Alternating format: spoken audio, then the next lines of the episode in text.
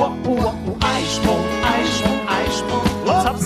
Wer hätte das gedacht? Moin und herzlich willkommen zu unserem Podcast Happy Eisprung, Schwanger aus dem Bauch heraus. euer Podcast für eine intuitive Schwangerschaft. Ich bin Sunny, schwanger mit dem zweiten Kind und habe unendlich viele Fragen. Und ich bin Andrea, Mutter von vier Kindern und Hebamme und habe alle Antworten für euch parat. Schön, dass du dabei bist. Wir wünschen dir viel Freude mit unserem Podcast. Heute, zehnte Folge. Wir grüßen hier aus dem hohen Norden, aus Wismar. Andrea ist auch da. Hallo. Ja, hallo. Heute soll es darum gehen, wem sage ich es wie und wann, dass man Nachwuchs bekommt. Da gibt's ja verschiedene ja, Menschengruppen, denen man es äh, sagen möchte und auch sagen muss. Und ja, wir gehen das heute mal ähm, Stück für Stück nach, wem man es denn wie und wann sagt und vielleicht auch, ja, wie kreativ man da sogar bei sein kann. Man hört die dollsten Sachen. Ne? Ja. ja, als allererstes sagt man es ja seinem Partner, wenn man es nicht zusammen macht, den Schwangerschaftstest. In meinem Fall war es so, dass ich es äh, beide Male zusammen, nee, Quatsch, gar nicht, stimmt gar nicht. Beim ersten Mal haben wir es zusammen gemacht, genau, und beim zweiten Mal habe ich es alleine gemacht und konnte es fast gar nicht erwarten, dass Klaus nach Hause kommt und ich ihm das dann zeigen kann. An dem Tag hat er sogar noch länger gearbeitet und oh, ich saß so auf heißen Kohlen zu Hause und ja, da es tatsächlich sehr überraschend war beim zweiten Mal, und ich da noch nicht so mit gerechnet hatte, war es, was heißt kreativlos, der Streifen mit den, äh, nee, ja, der, der Streifen Der Schwangerschaftsstreifen, Genau, dieser, dieser, genau, mhm, mit den zwei Streifen der Test. hat dann ja unser kleiner Sohn Hans ihm dann ähm, quasi gebracht und ja, er kannte das ja jetzt nun schon vom ersten Mal und wusste dann, was das heißt und war dann auch genauso baff wie ich. Genau, also erstmal der Partner. Wie, wie was, was kennst du so? Wie ähm, sagt der Klassiker, ne? Ja, ne, Den positiven Streifen. Schwangerschaftstest einfach so überreichen oder hinhalten oder ja, ja, finde ich, glaube ich. ja. Und Also ist auch in der Regel eigentlich der erste, Der Partner? Ja. Meistens, ne? der es dann auch Ja. weiß, ne? Oder kenn- Frauenarzt. bei, tatsächlich war es bei mir einmal der Frauenarzt, der, weil ich nicht damit gerechnet hatte. Ah, Und ja, bei einer normalen klassischen Jahresuntersuchung genau. sagte man dir dann. Ja, da ist aber irgendwas komisch. Was? ja, ja, Okay. genau. Mhm. Hm. Ja, nach dem Partner ist dann meistens ja die Familie dran, beziehungsweise ich kenne sogar welche, da ist manchmal der Partner an zweiter Stelle, da kommt erst die Mama. Die eigene Mama, habe ich auch schon gehört, ja. Aber theoretisch Ja, Meistens. Mann, ne? ist dann äh, definitiv danach wahrscheinlich die eigenen Eltern. Aber hier macht man es gleich. Es ist ja viel und weit verbreitet, wartet bis zur zwölften Schwangerschaftswoche, also sprich, dass das erste Trimester dann auch um ist, weil das ja die sogenannte kritische Phase ist. Wie erlebst du das bei deinen Schwangeren? Wie lange tragen die das mit sich alleine herum? Ehrlich gesagt, Sunny, weiß ich das immer nicht so ganz genau. Weil Hm. sie, weil das oft, wenn die Frauen dann zur Hebamme kommen, nicht unbedingt das Thema ist, ne? Mhm. Die haben Also, andere Fragen. Die haben andere Fragen, genau. Aber es ist irgendwann meistens so später im Kreislauf oder im Verlaufe der Schwangerschaft hörst du dann mal das eine oder andere, ne? Mhm. Ich bin ja immer überrascht, was ich im Kreissaal dann noch so viel erfahre äh, über die Paare, wie sie sich kennengelernt haben Mhm. oder dann eben so eine Sachen wie, habe ich das äh, mitgeteilt mit der Schwangerschaft? Aber so bei den ersten Gesprächen ist es oft nicht so unbedingt Thema. Ich müsste Mhm. mal mehr nachfragen. Ne? Gleich ein Fragebogen, wenn sie das erste Mal genau. kommen hier. Wie hast du es deiner Familie erzählt? und wann? Und wann? Also was ich aus meinem Freundeskreis weiß, dass schon so diese zwölfte Woche schon Ja. dieser ähm, klassische klassische Frist ist, die man sozusagen wartet. Wir haben es bei der ersten Schwangerschaft auch so gemacht, haben es teilweise konnte ich es sozusagen nicht verstecken, nicht weil ich schon äh, einen Bauch hatte. Ich hatte trotzdem aber recht früh einen Bauch, aber man hat es mir äh, tatsächlich in den Augen angesehen, angesehen. ne? Ja, Äh, es wurde ja nicht viele. angesprochen, so von wegen, hey, bist du schwanger oder so.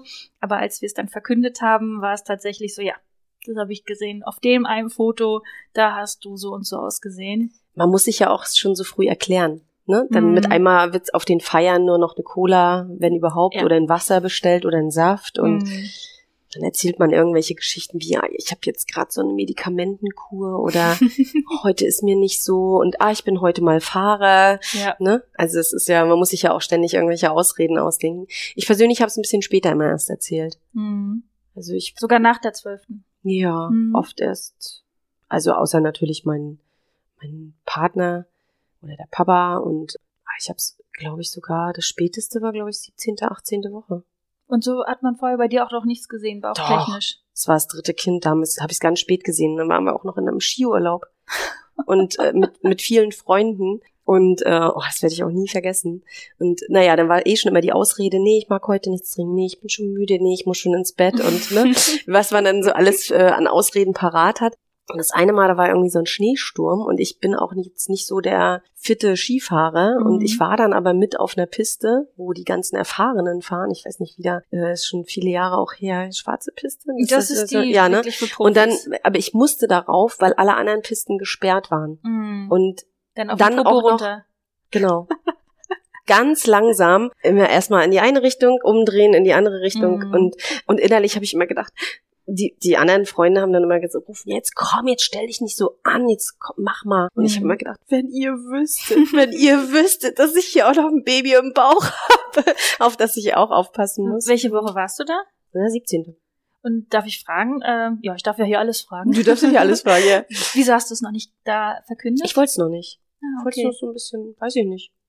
Ich bin aber auch nicht jemand, der gleich so, ja, hier und ich bin schwanger und guckt mich an und so, Mhm. weiß ich nicht. War, Also ich war da immer sehr zurückhaltend. Ja, ich fand es in der ersten Schwangerschaft auch total schön, das mit meinem damals noch Freund, Hm. ähm, jetzt ist mein Mann, also ist Ja. immer noch derselbe, dass man das so zusammen genießt, diese besondere Zeit, dass das so unser kleines Geheimnis ist. Natürlich war im Hinterkopf, dass man bis zur zwölften Woche warten sollte, weil kritische Phase. Und äh, ich sehe das mittlerweile aber auch ein bisschen anders, weil ich ähm, dann auch denke, ja, ähm, das ist so unser kleines Ding, aber es ist auch schön, diese Freude zu teilen, wenn es wirklich so aus einen heraussprudelt. Und beim zweiten Mal war es tatsächlich so, dass eine sehr gute Freundin von äh, mir mich wirklich, ähm, ich glaube, achte Woche mich angeguckt hat und sagte, na, bist schwanger?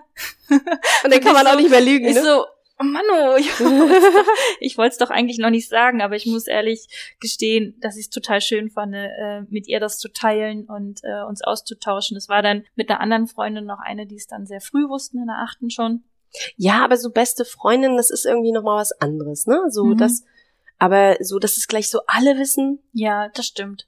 Das haben, Ne? das haben wir auch nicht gemacht und wir haben auch, weil man ja gerade auch die, ähm, die Älteren in der Familie, also die Großeltern natürlich auch nicht, die machen sich ja auch noch mal mehr oder anders Sorgen als man selber. Es Ja. war zum Beispiel so beim, beim ersten Mal, da waren wir in der zwölften Woche noch in New York.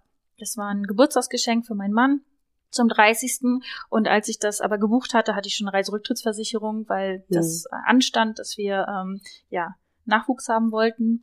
Und es war dann auch so, dass das alles so schön geklappt hat.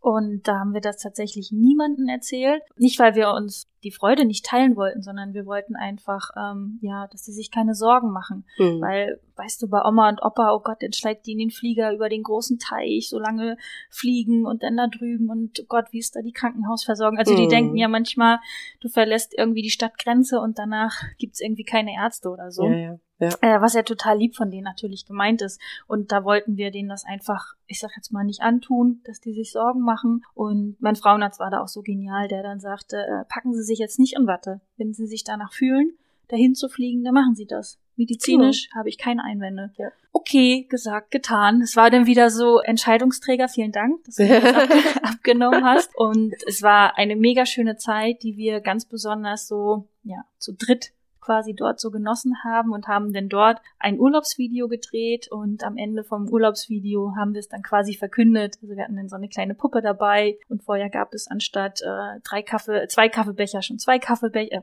anstatt Ein. zwei Kaffeebecher drei, also dass immer Ach jemand so. Drittes quasi Ach so, dabei war. Ja.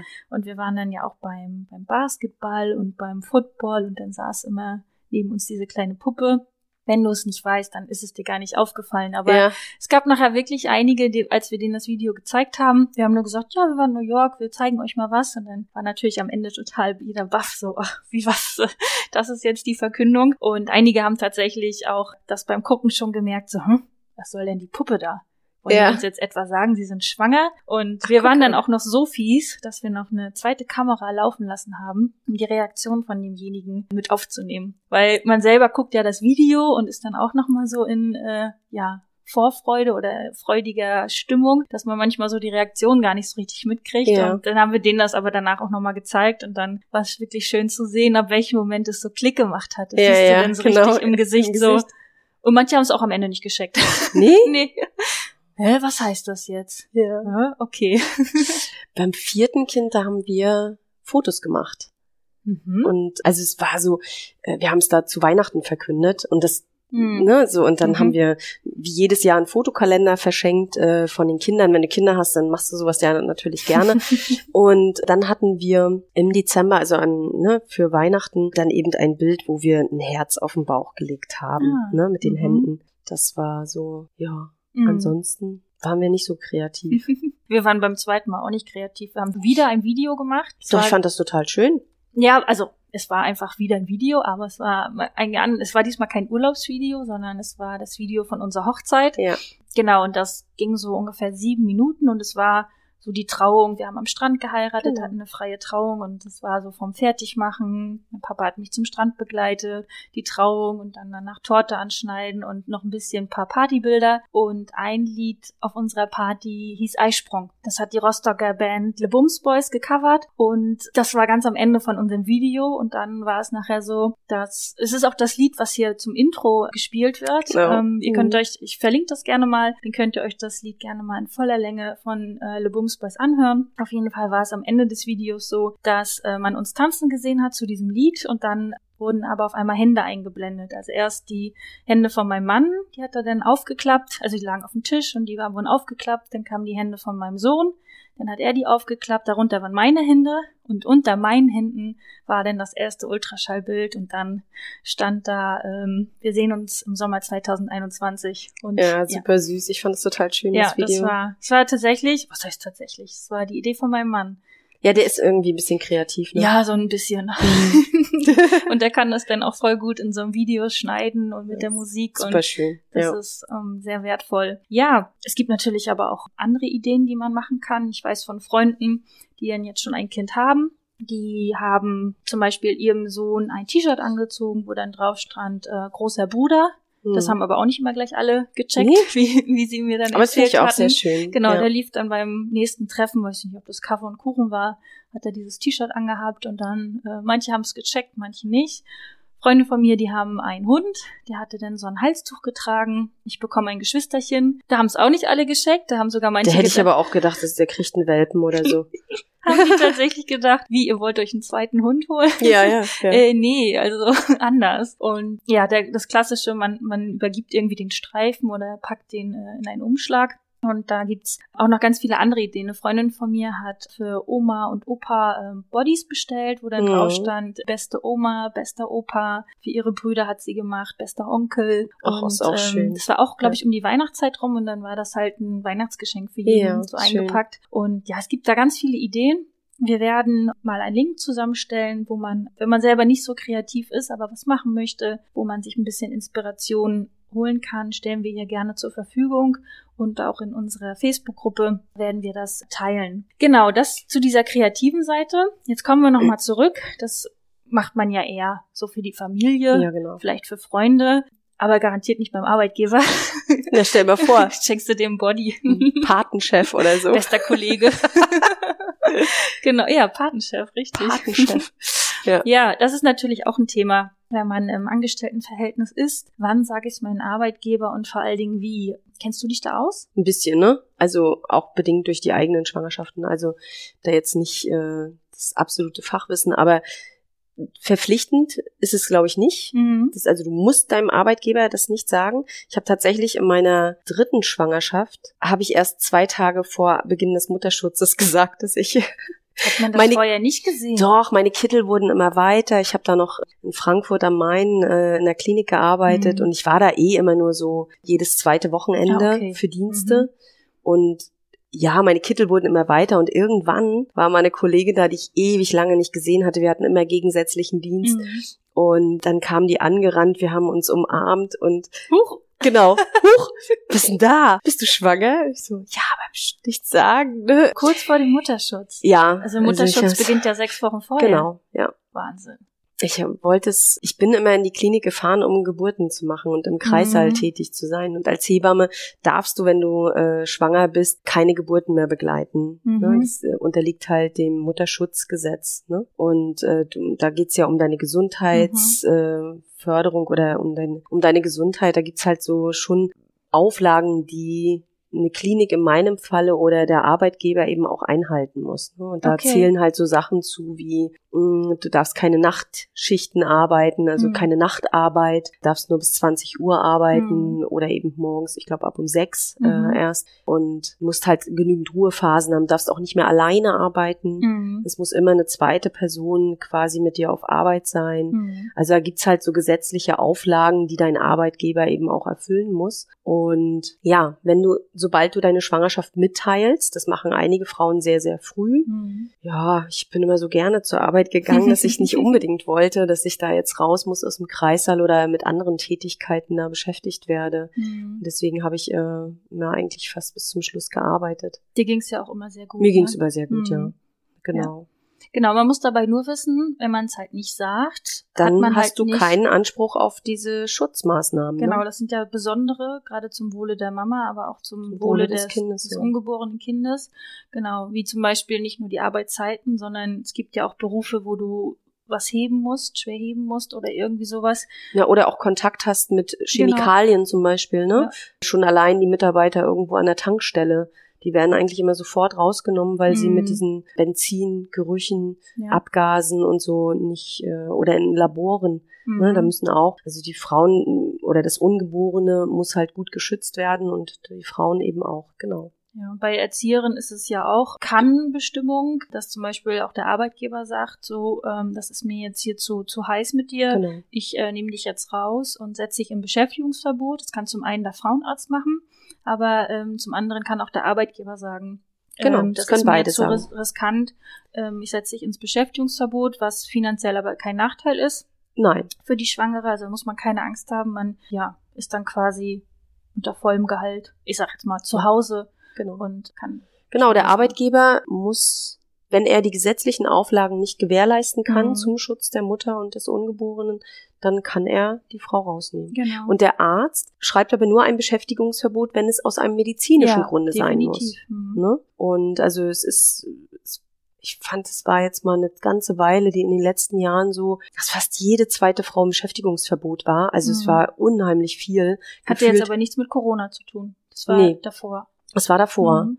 Weil jetzt ist ja nochmal eine besondere Jetzt ist eine besondere Zeit, ne? Situation, ne? Also wenn du äh, jetzt in einem Beruf tätig bist, wo du viel Menschenkontakt Mhm. hast, da kann der Arbeitgeber derzeit äh, den Schutz eben nicht gewährleisten. Mhm. Ne? Und das geht aber über den Betriebsarzt. Also das muss, es macht auch nicht der unmittelbar Vorgesetzte, Mhm. sondern äh, dann muss man zum Betriebsarzt, der prüft die Situation nochmal, prüft deinen Arbeitsplatz nochmal Mhm. und schaut, ob das alles gesetzeskonform läuft. Ja.